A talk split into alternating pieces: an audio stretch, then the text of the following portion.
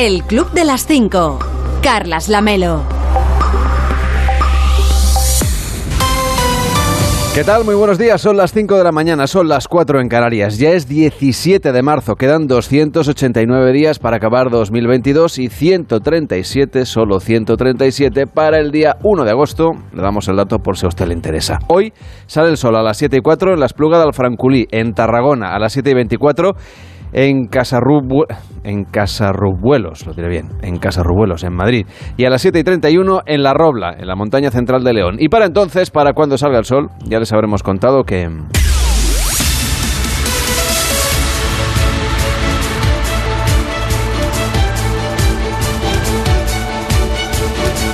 Ya les habremos contado que Rusia y Ucrania avanzan en sus negociaciones, pero no se detienen los ataques contra la población civil. Juan Carlos Vélez, ¿cómo estás? Buenos días. Hola, muy buenos días. Resúmenos, Juan Carlos, en qué punto nos encontramos en este vigésimo segundo día de guerra.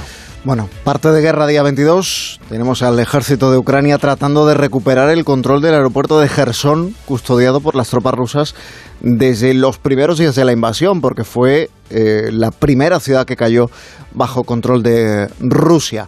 Desde entonces lo intenta también el ejército de Rusia en Mariupol y de momento sigue sin conseguirlo, aunque continúan los bombardeos.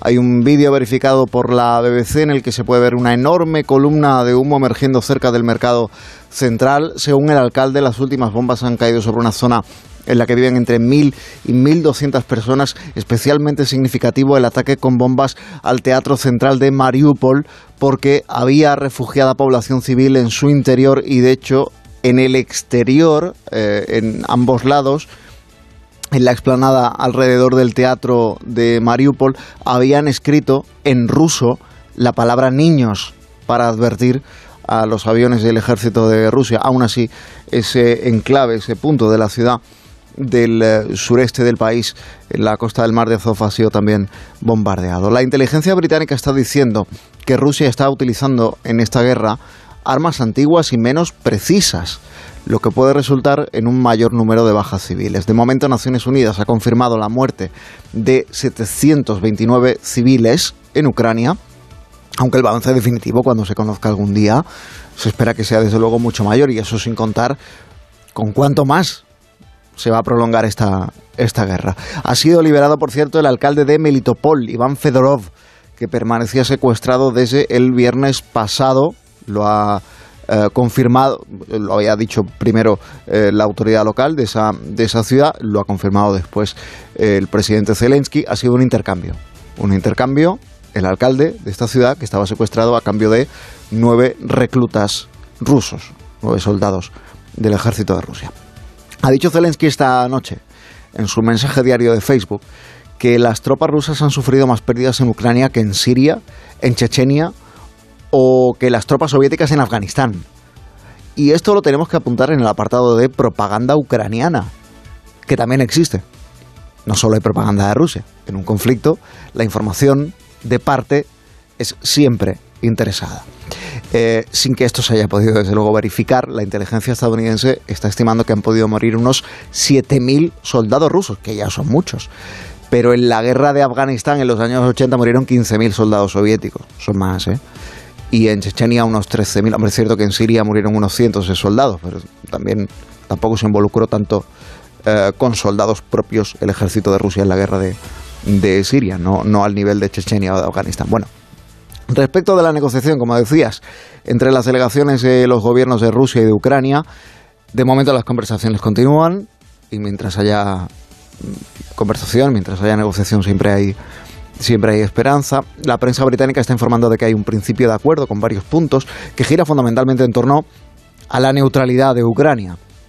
Asumido ya por Zelensky que debe renunciar a la incorporación a la OTAN, como también que no va a haber fast track no va a haber vía de acceso rápido para entrar a formar parte de la Unión Europea. No hay en todo caso, por más que esta negociación vaya avanzando supuestamente, no hay desde luego una declaración de alto el fuego a la vista, como tampoco, y esta es otra reclamación frustrada que debe encajar el presidente Zelensky, declaración de zona de exclusión aérea. La zona de exclusión aérea habilitaría a los aviones de eh, los ejércitos de la OTAN a derribar aviones rusos que sobrevuelen el territorio declarado como tal. Y eso es tanto como una declaración de guerra y eso es tanto como una tercera guerra mundial. Y por más que apeló ayer Zelensky durante su videoconferencia en el Capitolio de los Estados Unidos a eventos históricos, bélicos, como Pearl Harbor o, o terroristas como el 11S, en cualquier caso ataques ambos que vinieron desde el aire, la respuesta del gobierno estadounidense fue que no.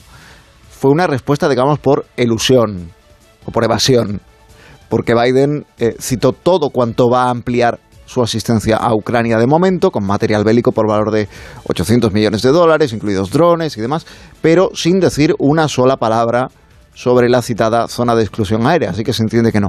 Sí que dijo, por cierto, a eh, Biden cuando le preguntó a la prensa si considera que eh, Vladimir Putin es un criminal de guerra. Eh, le preguntaron dos veces. A la segunda dijo, sí, sí, sí, sí creo que lo, que lo es. Claro, esto es, es, eh, ha tomado como una seria afrenta por parte, de, por parte de Rusia. En todo caso, el gobierno de Estados Unidos ha declarado que no hay una declaración como tal, no hay una acusación como tal, una postura oficial como tal, pero es el presidente de, de Estados Unidos quien ha dicho que que cree que Vladimir Putin es un criminal de guerra. Bueno, no quiere ir tan lejos eh, la OTAN como esto de la zona de exclusión aérea. Zelensky sostiene que Rusia ya ha cruzado todas las líneas rojas posibles. Esto lo ha dicho después de esa em, comparecencia ante el Capitolio en una entrevista para la cadena NBC. Y dice Zelensky que no sabe qué más, a qué más hay que esperar cuando Rusia ya ha bombardeado a la población civil y ha matado a más de 100 niños.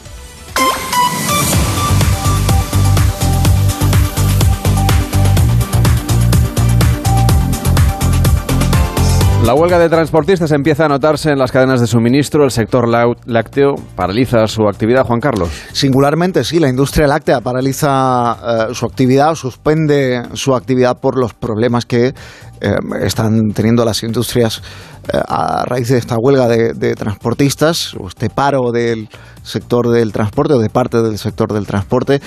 Los productos no llegan a la cadena de distribución y por tanto las fábricas están teniendo que interrumpir el, suministro y, de lo que están advirtiendo es de un posible desabastecimiento en los supermercados, no inmediato, pero sí posible si la situación se prolonga demasiado en el tiempo. Este paro está secundado en realidad, por eso te decía que solo una parte, por una parte minoritaria de los transportistas eh, del sector del transporte por carretera, de los camioneros.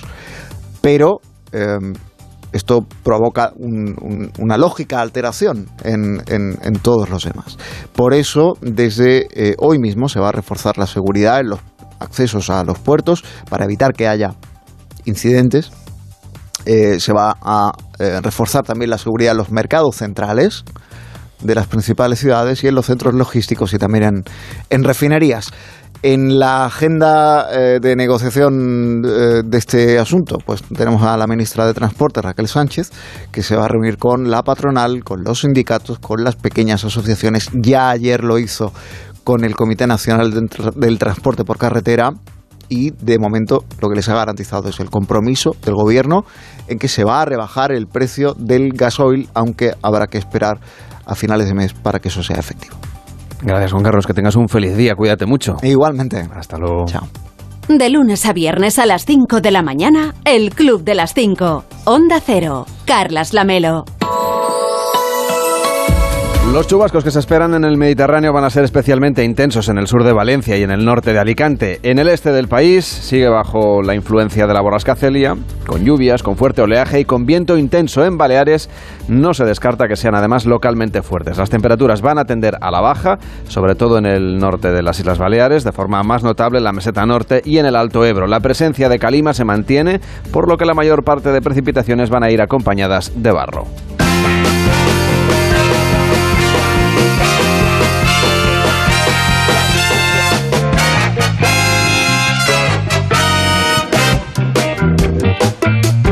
El club de las 5, de las 5 y 9, de las 4 y 9 en Canarias. Hola David Cervello, ¿cómo estás? Muy buenos días. ¿A quién le vas a dar hoy especialmente esos buenos días? Bueno, pues vamos a desear, o sea, no le desearía a los que están, a los negacionistas de la calima, que cada vez hay más, o sea, esta es una cosa que está creciendo. ¿Hay negacionistas de la sí, calima? Sí, sí, de lo del polvo sahariano. Hay quien dice que es pimentón de la vera, hay quien está diciendo que sí, o sea, un. Pelín, pelín más caro el, el Sí, pero bueno, polvo. he visto alguna imagen que, que circulaba por ahí que decía, mira, mira, esto es agua eh, que ha caído, que- pero si la arena no se mezcla con el agua, tal, bueno, una serie de cosas, no sé, en cualquier momento, ah, ya te digo, había fotomontajes de Miguel Bosé con esto, o sea, no es, no es polvo, es pimentón. Claro, o sea, un poco porque la gente, bueno, pues ya, o sea, negacionistas de todo los hay, por tanto, de momento a estos no buenos días, a quien sí deseamos buenos días es a Nikki García, una actriz de doblaje maravillosa y la voz oficial del GPS de Google que iba a, un hotel, le llevaban unos amigos en el coche y claro, es como un disco solicitado, igual que si tienes un cantante, pues le pides que te cante algo en el trayecto, pues a Nicky ¿qué le pides? Pues que te guíe, claro que le vas a pedir. En la rotonda, toma la segunda salida. No te la pases. Esta es la segunda salida. No atropelles a ese chico. Claro, te va comentando. Continúa 100 metros. Espera, he perdido la cuenta. No sé cuántos metros llevas. Gira a la derecha ahora. ¿Aquí? Imagino que es por aquí, no lo sé. Si no, me dejas en este callejón y ya me busco la vida. Qué bonito es el, el GPS interactivo cuando la tienes en el asiento de atrás, te va dando indicaciones y te las da pues en tiempo, en tiempo real. Claro, Estaría bien que de vez en cuando nos, nos soltara un chiste. Sí, sí, eso estaría bien, sí. Bueno, porque además lo puede, ahora que es todo tan interactivo y que se O conecta... Alexa, da igual, ¿eh? Sí, sí, quien... Bueno, Bueno, Alexa cuenta chistes. Así no son- no son muy buenos. Tú le pides chistes a Alexa y cómo No, lo yo no se los pide, pero, Ah. tú le pero ella te dice, pídeme un Ah, chiste. ah, te lo propone. Sí, ¿eh? te lo Uy, sugiere. tengo que contarte un poco como el de... Pero no son muy buenos. Ya. Un día, Bueno. si quieres, te grabo unos cuantos y te Sí, los traigo. está bien. Es que los chistes, a ver, depen- la gracia está en quién y en cómo los cuente. Entonces, claro, yo a Alexa no le termino de ver aquí el gracejo. Bueno, sea como sea, eh, claro, Nicky se ha sorprendido mucho del impacto que ha tenido el vídeo, porque lo ha colgado así en plan, bueno, están llevando unos amigos, ta, ta, ta. Bueno, ya lleva más de 700.000 eh, visualizaciones y, y claro, ella dice, bueno, si sé que va a tener tanta repercusión, oye, pues me maquillo un poco lo que sea. Pues claro, iba que salía de- de- del avión o, de- o del tren o lo que fuese, iba al hotel, pero oye, tenemos que olvidarnos de estar siempre tan pendientes de que si el maquillaje, que si estar perfectos, oye, cuando un vídeo, cuando una cosa tiene gracia y se cuelga en internet, no hace falta que vayamos eh, perfectos, porque nadie va perfecto siempre y, y con esa gracia que tiene Nicky no necesita ni maquillaje ni nada, que le sobra talento, así que queremos más vídeos de eh, Sus rutas. de sus rutas. Ahí este no que sé que diga por ejemplo pues este restaurante se come muy bien. No sé alguna cosa así que sería divertido y que lo incorporen como bien decías al GPS y que te vayan saltando estas cosas. Pues eh, eh, ojo radar o ojo chiste claro que sí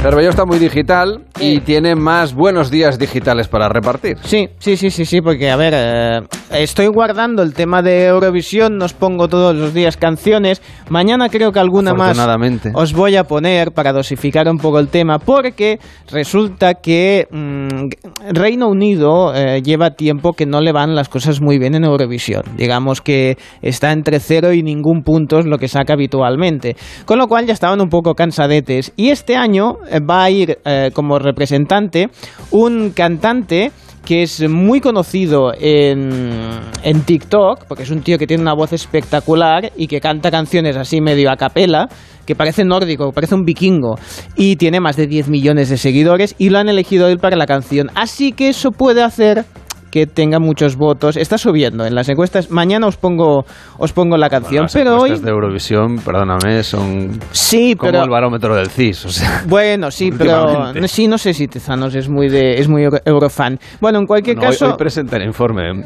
Igual a lo mejor alguien algo. le pregunta. igual pone algo de, de slow mo y de, y de la canción esta inglesa. Mañana os digo, os pongo al día de cómo está la- el tema este. Pero ahora os quiero compartir una, una imagen que ha colgado Joe En, Twitter que ella estaba en clase, eh, la típica proyección, o sea, ahora claro, cada vez ya, ya se usan menos las pizarras, más estos proyectores que tienen una calidad de imagen espectacular y a toda, a toda pantalla entonces en la proyección pues alguien que estaba haciendo una exposición o quien estaba dando clase pues abría el YouTube y entonces, claro, se ponía, iba a teclear qué vídeo iba a buscar. ¿Qué pasa? Pues que a la que ya le das al clic te sale la lista de las últimas cosas que has buscado. Te sale automáticamente antes de que puedas teclear absolutamente nada. Y entonces la lista que estaba se ha hecho viral, porque claro, de golpe están todos los alumnos ahí mirando, ves lo que se ha, lo que se ha buscado anteriormente y es de lo más curioso teniendo en cuenta pues que es un sitio universitario, posiblemente sea el propio ordenador del ponente el que lo ha conectado pues al proyector o lo que sea. lo último que había mirado era el gol olímpico de Fekir, eh, bueno, un, un gol Tiros libres de War Pros, que también son tiros de falta. La tercera opción era la mejor, la tercera búsqueda. Había buscado crear cuenta de Tinder si te han bloqueado. Con lo cual, a ver, podemos obtener mucho. Tiene mucho jugo eso. Sí, hombre, claro. Bueno, estos que tenía Tinder, a saber que colgó para que se lo bloqueasen. Porque, claro, ahí, ahí el umbral me parece que está bastante arriba. Inmedia yo me imagino que en ese momento, o sea, porque la gente ya, o sea, yo creo que localizas en la lista, porque las ves todas de golpe, pero localizas Tinder, los ojos ya te van ahí a la tercera opción y de golpe, todos en clase con el, con el móvil ahí buscando a ver cuál era la cuenta del profesor o de lo que sea y a ver si ya volvía a tener, si había conseguido desbloquear su cuenta y a ver qué fotografías tenías y yo qué sé. Es que ya me cuesta saber por qué te bloquean el Tinder, pero bueno, en fin. Esto que nos lo explique alguien. A ver, alguno de nuestros oyentes, a ver si nos puede mandar en nota de voz cosas que le hayan pasado en el Tinder, que igual le han bloqueado. Tinderólogo. Sí, tinderólogo, sí, sí, sí, pues seguro. Nos manda una nota de voz al 676 760908 676 760 098 si alguien 908, perdón, 676-760-908, si saben, pues cómo te pueden bloquear en Tinder, pues que nos lo cuenten. nosotros no lo sabemos. Y si sabe que hay cuenta de Tinder que si te han bloqueado, pues que le responda. debe haber en YouTube una respuesta. Luego el, profesor también buscó algunas canciones. Sí, sí, sí. Por ejemplo, Se me enamora el alma de Isabel Pantoja. Se me enamora el alma, se me enamora. Como para no buscarla. Igual es que la quería usar para, yo que sé, me estaba dando la clase, pues venirse arriba. Otras que tenía son Soy minero y Suspiros de España. Digamos que, bueno, clasicón, ¿eh? Clasicón, digamos. El, el, no era Rosalía Gentai, que también podía haber sido, ¿eh? Porque... hoy saca nueva canción, por No, sacó, sacó, sacó. Ayer salió el videoclip completo de Gentai, ¿eh? O sea... que ya a veces ya no tengo la diferencia entre el ayer y el hoy. Bueno, estos horarios. yo ya llevo mucho tiempo con este... Esta noche. Con esta... Con este... Vivir entre dos días. Entonces, eh, sacó el videoclip de Gentai. Un videoclip, digamos, bastante, digamos, si la canción era ya bueno, complicada, porque era la de Te quiero, Ray, como el High, te petejan. Bueno, pues el Dicen que el final está muy bien. A ver, he oído, no he escuchado el videoclip ni la a canción. A ver, el tema es que ha reconocido que esta canción, que la han compuesto nueve personas, que dice nueve personas hace falta para eso verdaderamente. Bueno, los letristas son tres, es ella misma, su prima y Pharrell Williams. O sea, gente de calidad, digamos. bueno, pues nueve personas han compuesto esa canción y eh, se dice que la, lo que quiere decir la letra, a lo que hace referencia, es, digamos, al miembro viril de su amante. O sea, es una canción que técnicamente es eso, porque, o sea, le ha dedicado, o sea, la letra está inspirada en cómo decirle cosas bonitas. Ya tienes deberes, sí, sí, sí, sí. Eh, mañana tienes que hacer una autopsia de la letra. Mañana nos pondremos muy musicales. Bien, pues esta imagen de que os comentaba de, de, lo que estaba buscando el profesor eh, ya tiene, bueno, 2.000 retweets, 40.000 me gusta. Ha sido mm, súper viral. Y atención, porque lo último que había buscado era ASMR Studio. Os cuento un poco qué es lo del ASMR, porque es una cosa que está, que cada vez se busca más.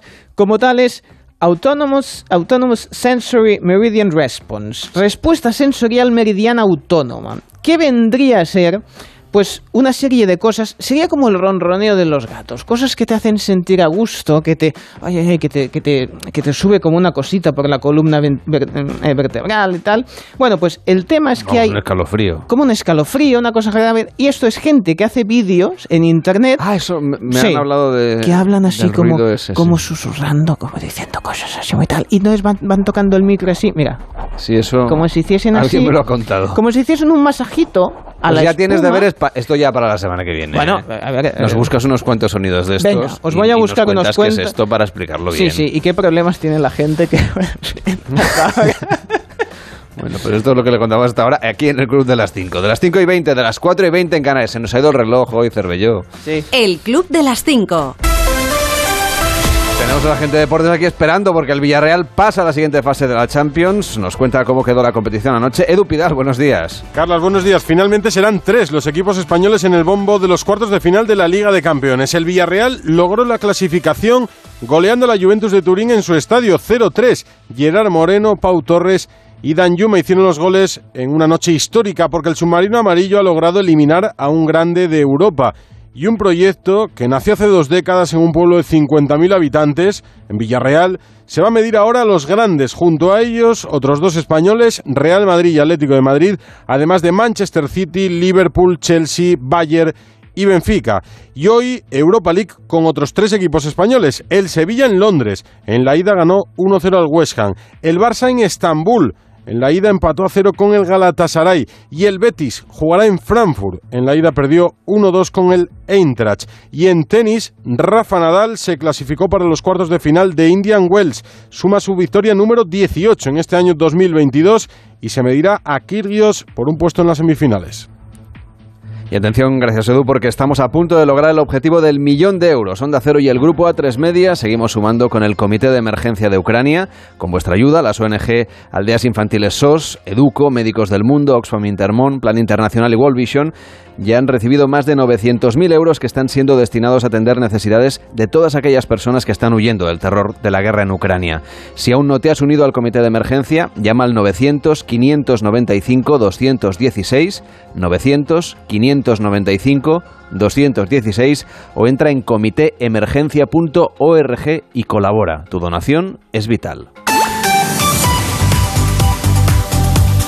Hoy en De Onda, lunes. Hoy en Onda Cero.es nos cuentan que avanzan las negociaciones entre Ucrania y Rusia, aunque sigue habiendo puntos muy delicados en las conversaciones, como la neutralidad del país y el estatus del Donbass. Entre tanto, Estados Unidos anuncia ayudas económicas y el envío de armas a la resistencia ucraniana y el presidente Joe Biden llama criminal de guerra a Vladimir Putin, un apelativo imperdonable en palabras del Kremlin. La Comisión Europea apuesta por cooperar con Estados Unidos para reconstruir Ucrania, que denuncia el bombardeo de un teatro en Mariupol que servía de refugiado, de refugio en este caso, a cientos de personas que estaban allí. Todavía se desconoce el número de víctimas. El ministro de la Presidencia, Félix Bolaños, pasó ayer por Julia en la Onda con Julia Otero y explicó que invertir en defensa es hacerlo en democracia y en los valores de la Unión Europea. Es en las instituciones comunitarias donde se refugia de hecho el gobierno para conseguir el objetivo de reducir el precio de la luz, el gas y la gasolina. ¿Cómo se baja el precio de la gasolina, la electricidad y el gas, señor Bolaños? Mire, las propuestas que se están barajando a nivel de Comisión Europea son desde ayudas de Estado o ayudas fiscales hasta reducción de impuestos, hasta topar el precio de- del gas y por tanto de la electricidad. Es decir, hay distintas alternativas y distintos modelos.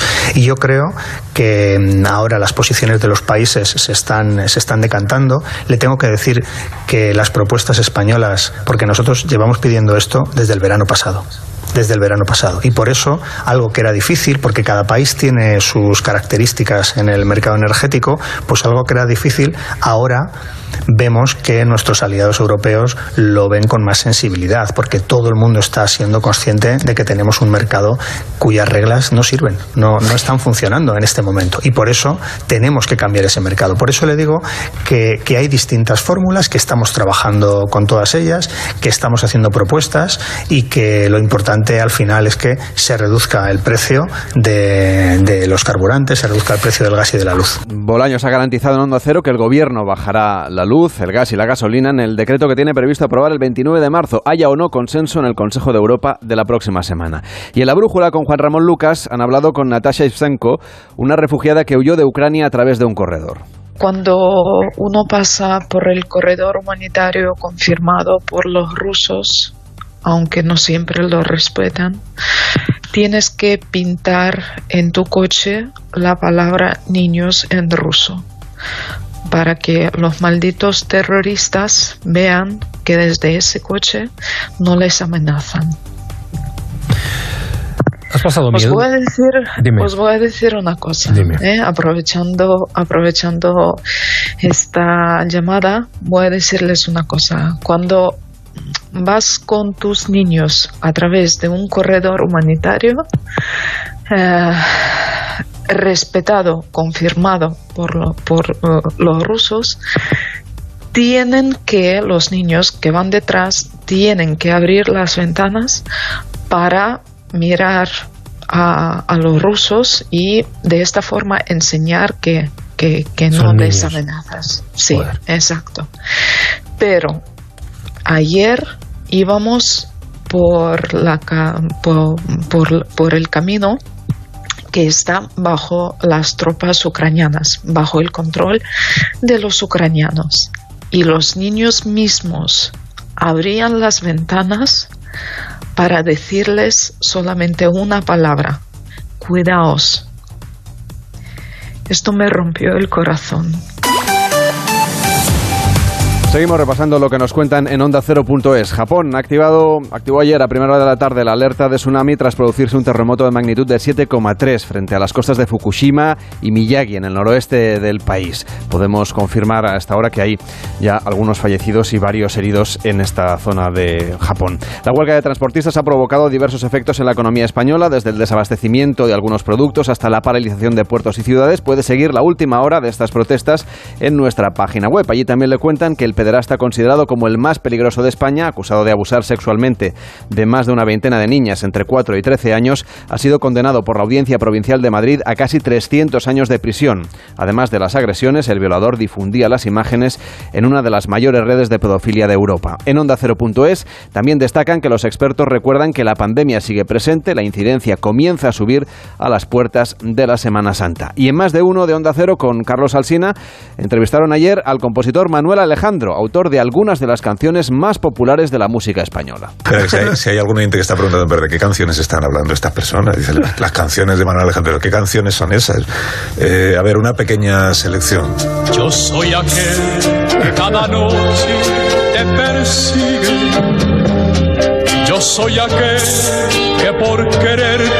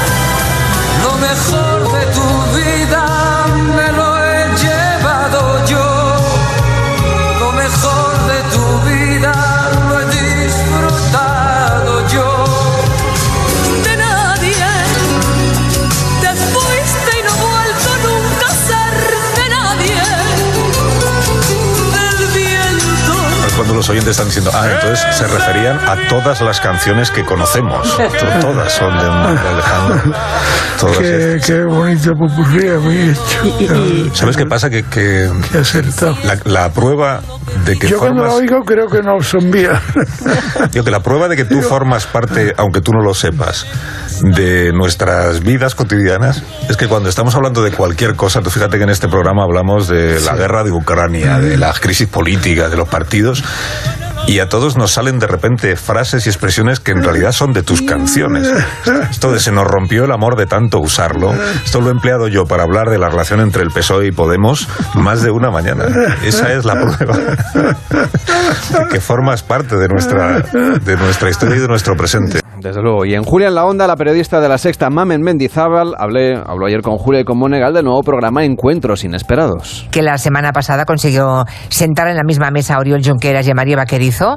Te y llegó- que se besaran. Sí, bueno. Por lo menos Vaquerizo. Vaquerizo le besó en la mejilla muy eh, Estaba- apasionadamente. Sí, Tan sí. compene- Mamen, lograste una compenetración tan extraordinaria de estas dos almas, tan aparentemente alejadas, pero que les une la fe y el dogma. Es, ha sido, fue una sesión muy hermosa. Me alegro, me alegro de que te gustara. Te escuché el otro día también con Julia y, y- y me agradó. Y recordabais ese momento de las cerezas también, ¿no? Y lo he ido a buscar. Digo, pues es que es verdad, tiene algo de Encuentros magia Inesperados eso. estrena su segunda entrega esta noche en la Sexta.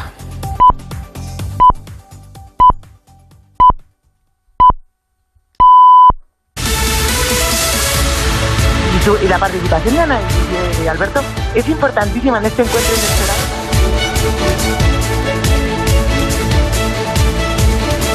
El Club de las 5. Carlas Lamelo. En 30 minutos empieza más de uno con Carlos Alsina, hoy analizando los discursos de Zelensky y de Putin ante los rumores de un posible futuro acuerdo. Rubén Bartolomé, ¿cómo estás? Buenos días. Buenos días, eh, Lamelo. Sí, ese acuerdo, esos 15 puntos que según la prensa británica estarían ya sobre la mesa para negociar un posible alto el fuego, un, procese- un, posible cese del conflicto, pero del que poco más se sabe y en cualquier caso no sería de manera inmediata. Lo que sucedió ayer en el Capitolio en Estados Unidos eh, fue el discurso del presidente ucraniano Zelensky recordando lo ocurrido en el 11S, lo ocurrido en Pearl Harbor, para reclamar de nuevo una zona de exclusión aérea que sigue sin conceder la OTAN porque significaría cruzar una línea roja y podría suponer una escalada en el conflicto, por cierto, que, ayer hubo un, nuevo mm, desliz, digamos, de- del presidente de Estados Unidos, Biden, cuando una periodista le preguntaba si consideraba a Putin criminal de guerra. Y él dijo, sí, sí, sí, claro, efectivamente, es un criminal de guerra. Luego tuvo que salir la propia Casa Blanca eh, y también el Ministerio de Exteriores eh, de la Administración estadounidense a decir que, bueno, que en realidad ha hablado desde el corazón, que, que por lo que está viendo en televisión y que no hay nada oficial en todo esto. Porque eso O sea, sí- no está la cosa para deslices, Claro, ¿eh? para seguir aumentando y eh, la escalada, porque claro, enseguida salió también Rusia diciendo, eh, esto es inaceptable, esto no supone ningún avance en, en- en la diplomacia y en la solución del conflicto, que consideren al presidente ruso Estados Unidos un criminal de guerra. En fin, las protestas por la subida de los precios empiezan a afectar también a sectores que ya son clave y que se han visto obligados a parar. Sí, por ejemplo, hoy el sector lácteo paro en, en todo en todo el país por esa por esa huelga de transportistas, un sector minoritario, una plataforma minoritaria que lleva haciendo esta esta huelga desde el pasado lunes y que afecta ya a sectores como el lácteo, que para hoy también al sector pesquero que lleva en varios puertos sin poder descargar lo capturado durante las últimas jornadas, también al sector de otros productos frescos y la amenaza ya está ahí en las reuniones que están manteniendo las asociaciones mayoritarias de transportistas con el gobierno, pues se está poniendo el foco en la actuación de los piquetes, que son los que están impidiendo a los transportistas que sí quieren trabajar a pesar de todo, pues poder realizar su trabajo. El ministerio se, se compromete a que, a a intentar garantizar ese, ese trabajo de quien de quien quiera hacerlo. Pero, pero en eso estamos, en que el, poco a poco se va colmando el vaso de la paciencia, el hartazgo ciudadano sigue ahí. Este domingo hay que recordar, está convocada la gran manifestación del, del campo en Madrid, a ver en qué queda todo esto, y mientras el gobierno pues sigue buscando y barajando medidas y opciones para intentar abaratar la energía. La oposición está insistiendo en que hay decisiones que se pueden tomar ya sin esperar a lo que ocurra y a lo que se decida en esa cumbre de la semana que viene de los 27. El gobierno dice que bueno que no, que, todavía hay tiempo y que por ahora pues hay un, un abanico de posibilidades y no se, no se anima a adoptar ninguna en concreto para avanzar algunos días en, en esa rebaja de precios de la energía y de todo lo que eso conlleva. Hoy vamos a intentar ampliar un poco más de todo esto, saber algo más de las intenciones y de los pasos que está intentando dar el gobierno, porque hoy en más de uno viene la vicepresidenta y ministra de Transición Ecológica a partir de las ocho y media, Teresa Rivera con Alsina. Pero hay más cosas en más de uno, cuéntanos, a ver qué otros asuntos relevantes, interesantes y llamativos, vais a destacar llamativos. ahora al primero, al principio, na- nada más empezar. Pues mira, por ejemplo, hoy que es jueves, claro, tenemos Beta Cultureta. A partir de las seis y media, con Zumer hablándonos de Calima, que posiblemente esto te suene, porque está muy de actualidad ahora, del, del desierto también, y de una obra de arte. Todo relacionado así confluye en Lorenz de Arabia. Y de ello nos va a hablar Zume de sus historias. Luego, con su máquina del tiempo, Fortea nos cuenta la importancia del 17 de marzo para unos premios como son los Goya. A las siete y media, la España que madruga, con Casillas, con Rodríguez Brown, con García Ayer, con Amón y con La Torre y esa innovadora, por decirlo así, frase de transición que hace siempre durante su repaso a la prensa, la que hace él y que le hace leer al Sina ese mítico ¿qué otro? Bueno, pues a veces ya sabes es una maravilla, otra pues, otra pues simplemente está ahí y cada uno considera... Yo estoy esperando siempre cómo continúa la frase, ¿eh? Yo estoy ahí pegadito a la radio. Hombre, está creando escuela, así cada uno luego puede decir lo que quiera y hacer y, y ligar mm, párrafos de cualquier manera que siempre va a mejorar lo que hace eh, la torre o no, que de eso se trata. Bueno, luego ya para salir de todo esto, el gallo vuelve ya intentando eh, resarcirse a las ocho y media antes de la tertulia, tertulia por cierto, hoy con Tony Bolaño. Con Pilar Gómez y con Javier Caraballo. Y ya en la segunda parte, a partir de las 10, hoy habláis de cartas. Sí, de cartas, de cartas, de cartas que no de naipes, que no es lo mismo, concretamente de cartas perdidas, que es así como se llama el documental que refleja los sentimientos de muchas mujeres durante la guerra, porque el papel lo soporta todo, también el desgarro de- en el que vivieron y que reflejaron en esas mm, obras manuscritas. Hablamos de todo ello con una de las protagonistas de este documental, la actriz Marisa Paredes, a partir de las once y media. Pero hoy además tenemos hora guasa a las 10 con Carlos Latre, con Agustín Jiménez, con Leo Harlem. A las 11 los acertijos matemáticos de Santi García Cremades. La solución ya lo sabes después del mediodía. Y antes siempre de que venga Josemi a hablarnos de sus cosas y de que Taboada rime el cierre del programa. Pues todo esto a partir de las 6 de la mañana, a las 5 en Canarias, no se lo pierdan ustedes. Que tengas un feliz día. Igualmente la melo. Hasta luego. Chao.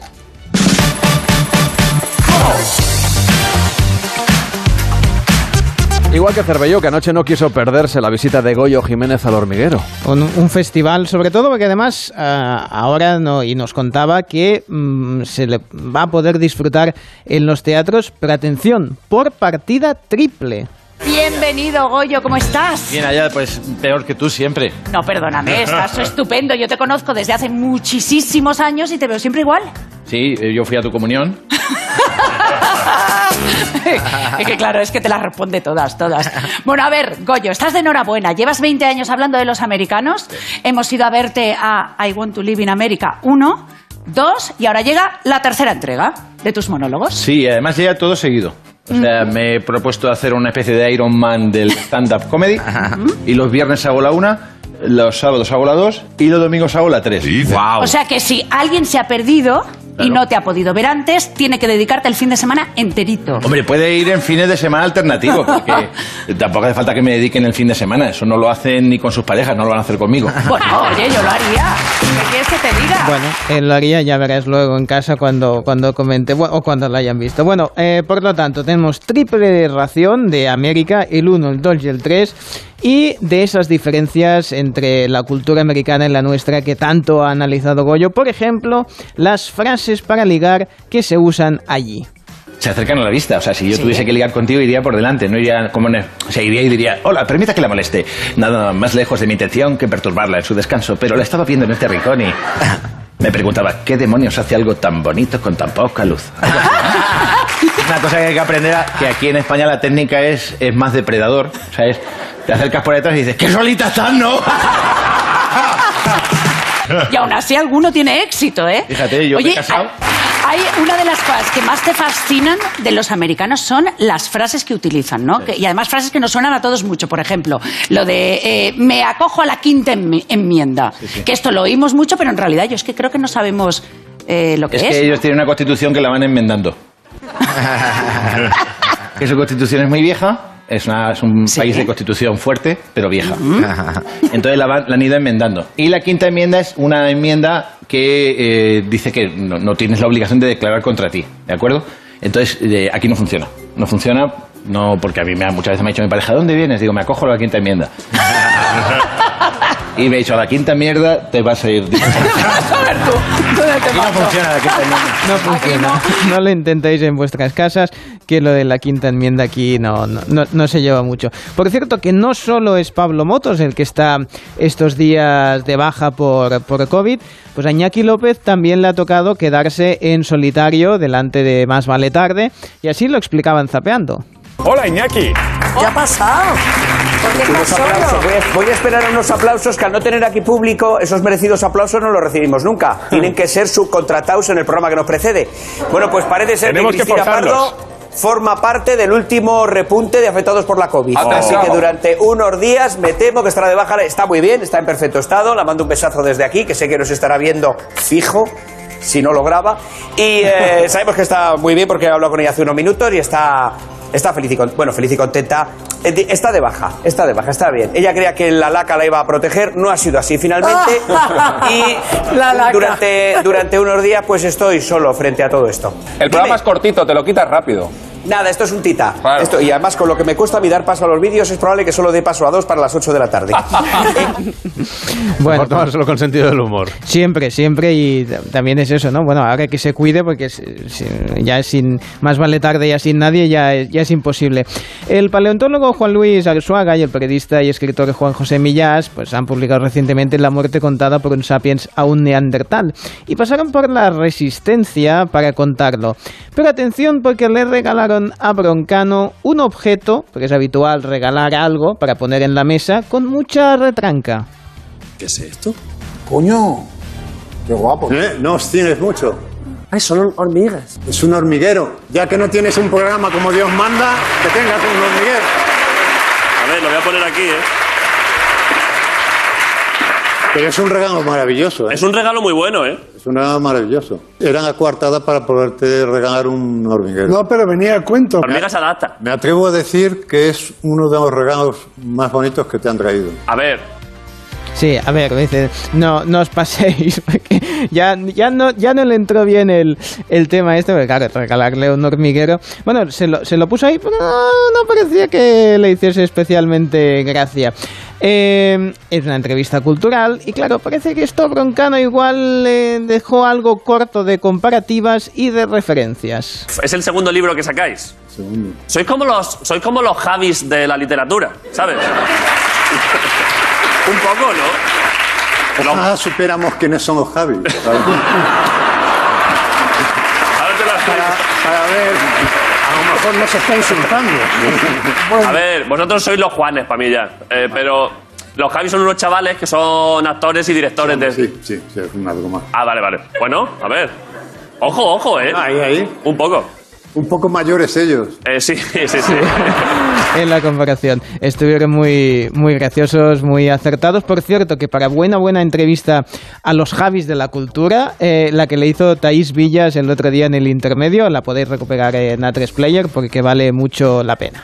Pues gracias Cervelló por esta recomendación televisiva. Pues venga, vamos a por más.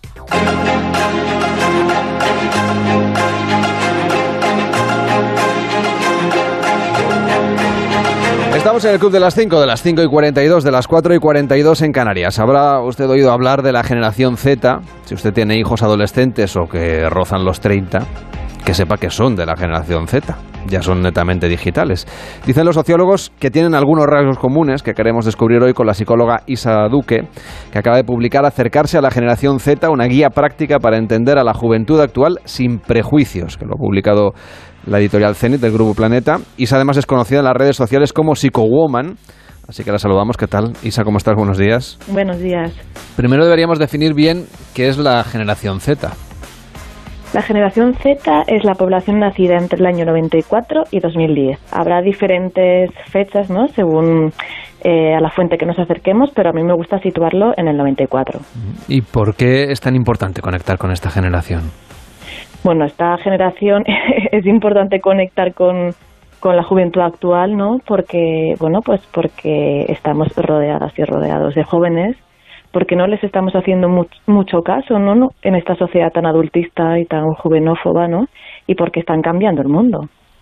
Eh, sorprende un poco porque cuando hablas de, de que, de que la sociedad va un poco contra la juventud, no sé si es algo que ha pasado un poco siempre, ¿no? Que a los adolescentes no se les, a los adolescentes y a los jóvenes no siempre se les ha tenido en cuenta, incluso seguramente ya hace mucho tiempo, en, en generaciones anteriores.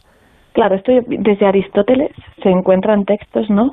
En los que él decía que, bueno, pues que, que los jóvenes básicamente que, que era como la peor raza de, de- del mundo, ¿no? Como, como si no hubiéramos sido, ¿no? Todo el mundo adolescentes. Esto viene de largo, muy de largo. Lo que sí que pasa que la generación Z se ha juntado pues este adultismo, ¿no? Esta mirada cargada de, de creencias negativas hacia, hacia la gente de menos edad con cierta tecnofobia. Es decir, han nacido con una prolongación del brazo que se llama un smartphone, que tienen acceso a una gran globalidad, muchísima información, y a la gente de más edad nos han vendido este mundo como un mundo muy amanez como un mun- mundo lleno de amenazas, de peligros, desde lo negativo. Entonces esto ha hecho, claro, que aún como que hayamos cogido como más distancia, nos hayamos alejado más y bueno, pues nos ha dado como más fácil cuestionar, rechazar. ¿Y nos tenemos que acercar un poco como sociedad? ¿O te refieres más, por ejemplo, a las familias, a los padres, a las madres, a los adultos que tienen más contacto con los jóvenes? Te lo digo porque lo de acercarse a la generación Z, las marcas ya hace tiempo que lo hacen con un interés comercial, claro. pero lo tuyo va a un nivel más social. Claro, lo mío va a nivel social y a nivel también de incidencia política, ¿no? Yo creo que desde todas las esferas. Claro, por ejemplo, em, yo conozco ¿no? a mucha gente joven que está en órganos de, de incidencia política y me cuentan cómo les preguntan mucho, participan mucho, pero luego nada de lo que proponen se lleva a la práctica. Pues allí, por ejemplo, sería eh, un espacio en el que, bueno, a ver si, si escuchamos, ¿no? El libro va enfocado mucho a agentes educativos, a profesorado, a familias y bueno, y a personas que tenemos mm, cerca gente joven, ¿no? Que al final somos somos todo el mundo, ¿no? Y me centro como mucho allí, ¿no? De yo como persona de más edad, ¿qué puedo hacer para tender puentes intergeneracionales? Que además yo estoy, bueno, 100% segura que es lo que va a provocar una transformación social y un mundo mejor. Pero en el fondo a los jóvenes ya les gusta un poco estar al margen de los adultos. Ellos mismos también se refugian y se alejan. Lo que hoy es el smartphone, pues hace unos cuantos años pues sería seguramente el Walkman y hace unos cuantos años sería la televisión o el quedar con los amigos y alejarse un poco de la vida de los adultos. Es lo que tiene la adolescencia, ir marcando distancia con los padres. Claro, bueno, hay muchas adolescencias, esto también es muy importante señalarlo, porque a veces hablamos de la juventud española y en el último informe Injuve, ¿no?, de que analiza la juventud española, habla de que ahora más que nunca hay una gran diversidad. Eh, es sano que en la adolescencia busquemos nuestra individuación, que a veces la hacemos por oposición. Me voy tanto, tanto al otro polo de lo que me dice mi madre o mi padre que tengo que ser o que tengo que funcionar, que básicamente estoy haciendo lo mismo que me dicen, pero al contrario, y estoy buscando, ¿no? Que de alguna forma estén ahí, estén ahí cerquilla, ¿no? Pero que tengan, por ejemplo, su, su espacio de intimidad, que claro, se ha ido transformando, ¿no? Eh, a raíz de lo tecnológico en, en, pues hablabas, ¿no? El Wallman, ¿no? Tu diario, antes escribías, ¿no? Ahora pues igual tu DM, ¿no? En Instagram, tu mensajería privada y ahí pues lo que vas contando, lo que te va relacionando, claro, es sano, ¿no? Yo siempre digo que, bueno, pues que mejor esto, porque la adolescencia es una construcción sociocultural, ¿no? De ciertas eh, partes de, del mundo, ¿no? Pues que casi mejor ser adolescente cuando somos adolescentes, pero bueno, que si no, no pasa nada, que la vida nos da otras oportunidades y seguramente tengamos cerca, ¿no? A gente pues así como de 40, que igual no pudo ser adolescente en su momento y lo está haciendo ahora, ¿no? Es muy curioso eso que planteas, porque nos dices que hay una cierta aversión hacia lo que piensan los jóvenes y cómo son, cuando en realidad parece que los adultos cada vez quieren parecerse más a los jóvenes y de hecho hay quien habla incluso ¿no? de que, esta, que estos comportamientos que culturalmente siempre hemos asociado a la adolescencia los mantenemos y los revivimos a los 40, a los 45 y, y hasta los 50. Estamos adolesciendo, ¿no? Con la edad. Claro, es muy y al es mismo tiempo nos alejamos de los adolescentes o los, los re- repudiamos. Es un poco, un poco cínico incluso. Claro, la doble moral, ¿no? Que está tan presente así en nuestra sociedad. Yo cuando hablo de esto en las aulas, ¿no? En los talleres, y les digo, bueno, ¿y qué creéis que les pasa, no? A, esta gente, a estas personas de más edad que me contáis, que ya os ven en un autobús, en el, en el metro, y aunque no estéis haciendo nada ya os miran mal, ¿no? Y, pero luego, ¿no? Pues, pues reproducen ciertas cosas que tienen envidia. Claro, yo creo que una de las cosas que propongo mucho en el libro, ¿no? Es que nos trabajemos nuestra mirada hacia la chavalería. Si hay un perfil de adolescente que yo no puedo, me pone muy nerviosa, eh, me sale como una cantidad de prejuicios y estereotipos tremendos, ¿qué tiene que ver eso conmigo? ¿Qué tiene que ver eso con lo que yo tuve o con lo que yo me hubiera gustado tener y no pude tener? ¿Qué me está reflejando y qué estoy proyectando? Yo creo que esto es súper clave y súper interesante como una herramienta de autoconocimiento. La clave de lo que describes es que te has hecho mayor. Cuando te pasa eso, te has hecho mayor. ¿No? Eh, bueno, no sé. mm, yo eso me lo he trabajado mucho y, y, y claro, a mí, ¿no? Yo trabajo mucho un con signo, luego cada uno decide si quiere, eh, si quiere cambiarlo, pero que es un, es un signo de que algo ha cambiado en tu vida, en tu manera de plantear de Claro, las lo cosas. que pasa que fíjate, el otro día en la presentación del libro en Granada había un, un hombre joven, no tenía 22 años, trabajaba con, con chavales de 16 en un centro y decía, qué pasada que yo con 22 ya me estoy viendo con unas actitudes adultistas con los de 16. ¿No? Que es muy interesante que veamos que esto lo reproducimos todo el rato y porque no estamos hablando de las criaturas, ¿no? De, de primaria, de infantil, pero bueno, allí también. Pero los adolescentes también tienen esta actitud adultista o adol- adolescentista, no sé, me voy a coger la, el término, respecto de sus hermanos pequeños, por ejemplo, de sus primos pequeños o en el colegio los que van a la ESO respecto a los que siguen yendo a primaria, ¿no? Bueno, claro, eso y luego también las dinámicas de poder que aprendemos, ¿no? De supuestamente, ¿no? Eh, si a mí me están ejerciendo violencia los de arriba, pues yo reproduzco la violencia hacia abajo con los que considero más hacia abajo. Luego también estaría el edadismo, que es el, viejismo, que es como eh, lo contrario, ¿no? El rechazo eh, o, o ciertas violencias que ejercemos con la gente de más edad en nuestra sociedad que no pasa en otras culturas y para mí esto es súper interesante cuando en el mismo espacio hay personas de alrededor 70 años y personas de alrededor 15, 10 años y muchas de las violencias que, que sufren de la sociedad, ¿no? Los silenciadas que están son compartidas. O sea que en el fondo el abuelo y el nieto se entienden más, ¿no? Claro que sí. Pues muchas gracias por acercarnos a la generación Z y Saduk en este libro, acercarse justamente a la generación Z si se titula. Que tengas un feliz día y hasta la próxima. Muchas gracias. Un saludo. Ay, hola. Hola, ¿cómo están? Señor Viente, pero usted no es de la generación Z seguro. Usted se ha pasado ya al abecedario. Yo, como las matrículas, yo eh, voy por la A, yo estaba en la A o la B, no me acuerdo. Ahora después de la Z que viene, la doble A, ¿no? ¿Cómo funcionan estas cosas? Ay, no, ni yo idea, no, no lo sabemos todavía. Ah, ¿qué pasa? ¿Que no están haciendo gente? Pues yo todos los días le estoy diciendo cómo es la gente. Pero aún no ha salido ningún gurú a decirnos cómo se tiene que llamar la nueva generación. Bueno, que yo, sepa, sé. eh, que igual sí ha salido y yo no lo sé. Que Pues ya le digo Eh, yo como vidente que he visto, he visto futuro y es la generación Do- AA. doble A, como las Doble pilas. A, como las pilas, sí, más ecológico. O A+, como lo de la electricidad, la energía. Sí, bueno, sí, la- la- la- y todo eso de las flechitas y todo eso. Por cierto, por si a usted le interesa, que antes hacíamos un llamado a los oyentes. Sí, Hemos llamado. pedido que, que nos aclaren una duda, porque ni Cervellón ni yo sabíamos qué, qué pasa si te bloquean la cuenta de Tinder, si Ah, esto sí, es posible sí, y cómo revertirlo. Bien. Bueno, pues tenemos eh, Ah. tinderólogos entre los oyentes del Club de las Cinco, los que agradecemos que nos iluminen sobre este Sí, asunto. sí, sí. A ver, ¿qué dice? Hola a todos, Club Cinqueros. Nada, eh, quería comentaros la, el por qué Tinder te puede bloquear. Puede haber varios motivos, pero el más importante suele ser que otros usuarios te denuncian porque has hecho enviar algo inapropiado a su juicio o porque piensan que eres un perfil falso. Eh, esto es como cualquier red social. Si alguien te denuncia, pues eh, lo que hace Tinder normalmente es eliminar esa cuenta o bloquearla y tienes que abrirte otra y hay una serie de técnicas para abrirse otra, efectivamente. Dicho esto, creo que después del, de la rueda y el fuego, pues es el mejor invento de la historia.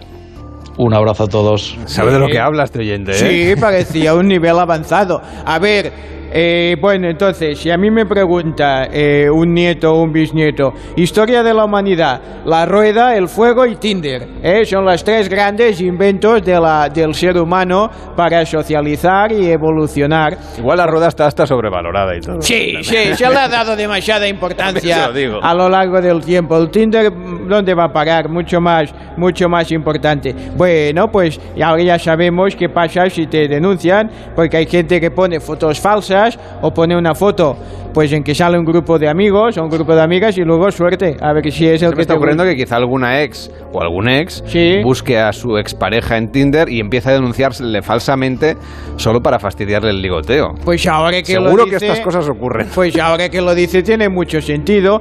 Que a ver, eh, tiene, ¿y usted quién es para denunciarme? ¿Usted qué información privilegiada tiene? No, es que se deja los calzoncillos por los sitios. Bueno, pues entonces usted sabe demasiado. Bien, es posible. A ver, no le dije nada de que el Villarreal pasaría a la Ah, es eliminatoria. verdad, no, le quería preguntar sobre el tema. No, porque porque no me gusta hacer spoilers, porque si no, ya sabe lo que va a pasar y la gente cuelga en internet el hashtag habría sido el vidente, ya me dijo que pasarían barra baja guion almohadilla flamenca codo codo, eh, y entonces pues no tiene emoción el Radio Estadio, que fue como siempre espectacular. Bien, ahora lo importante es que os diga mañana, no hoy, eh, mañana yo hago Estoy calentando ya el programa de mañana, ¿eh? Porque mañana voy a acertar los cruces del bombo. ¿Qué me dice? Como ya hice con la Europa League, que les dije que el West Ham sería el rival de los equipos españoles, de todos, les dije. Bueno, por tanto, el viernes se celebra el sorteo eh, ante notario de los cruces de cuartos de final y les diré a quién le toca el Villarreal, el Atlético de Madrid y el Real Madrid. Bueno, me voy a calmar con una meditación. Mejor, que le va a subir la tensión. Bueno, no, a estas horas ya me va bien. A ver, vamos a ver. Meditación para el día de hoy. Las flores y las mariposas son delicadas, pero también sorprendentemente fuertes.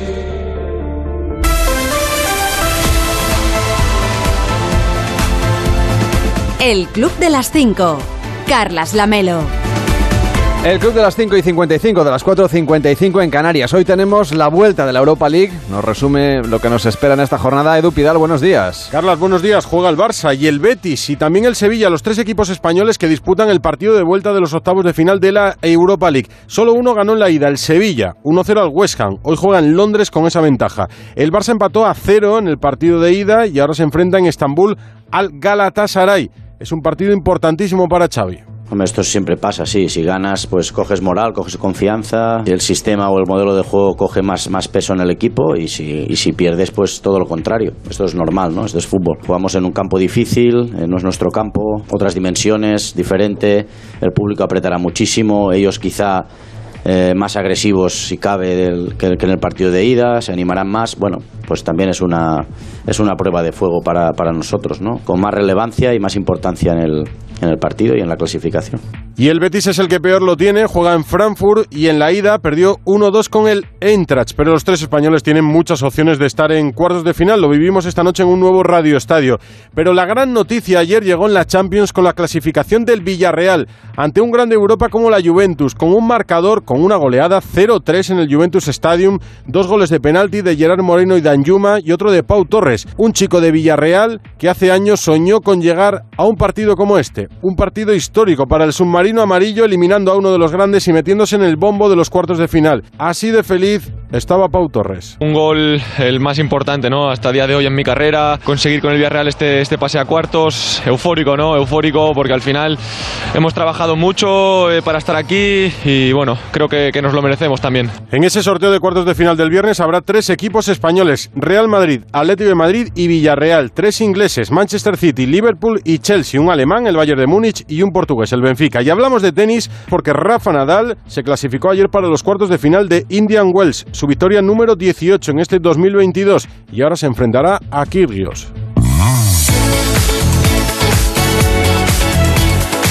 Hoy se estrena en HBO Max una serie ambientada en los años 70, otra, porque ayer también hablamos de una de ellas, cuando surgen las primeras revistas eróticas para mujeres. La serie se llama Minx, como la revista ficticia que protagoniza esta historia. When back to school makes you feel like a fool, you too can snag a spouse. Find your thin within. Como comentas, es, en este caso es una comedia, ¿eh? 10 episodios en los 70 en Los Ángeles, concretamente, y se centra en Joyce, que es una joven feminista, ahí con que tiene muchas cosas que contar, quiere contar muchas cosas interesantes en la revista. Pero para crear esa- ese proyecto de revista, lo único que consigue es un editor que eh, la convence para que lo que sea es una revista erótica para mujeres. El editor le dice que esa revista eh, lo que va a conseguir es la medicina, es decir, la información, los buenos reportajes, ponernos camuflado, como cuando dice cuando le das la pastilla al perro, que la pones entre, dentro de la comida para que así se la trague. Y así es la forma de que ella pueda hacer sus artículos teniendo que pagar ese precio de que en las portadas y en las fotografías, en las páginas interiores salgan hombres con poca ropa. Nos tomamos un cafelito, Cervello, va. que hoy te invito. Y mañana tenemos concurso, por cierto, en el 676 760908. Puede usted apostar por la comunidad autónoma que usted quiera, a cara o cruz. Pero antes Cervelló nos habla del NFT. Sí, bueno, estas cosas que es difícil de entender, eh, que son, eh, es comprar los derechos de una imagen, de un meme, eso que, bueno, ahora los jóvenes dominan bastante. Pues bien, alguien que tenía un FT, NFT de estos, en verdad era una imagen de una, de una roca, pues estaba valorado en 900.000 euros, eso, y lo ha vendido por un céntimo. Bueno, hay gente que no sabe vender. El tema es que cuando puso el precio para venderlo, le, puse, le puso 444 Ethereum, que es una criptomoneda que tiene un valor de unos 900.000 euros. Pero en lugar de Ethereum puso Way y al cambio son 0,009 euros. Una gran venta, sin O sea duda que se equivocó en el, En el tipo en de moneda, sí. Llega Carlos Alsina, empieza más de uno en Onda Cero.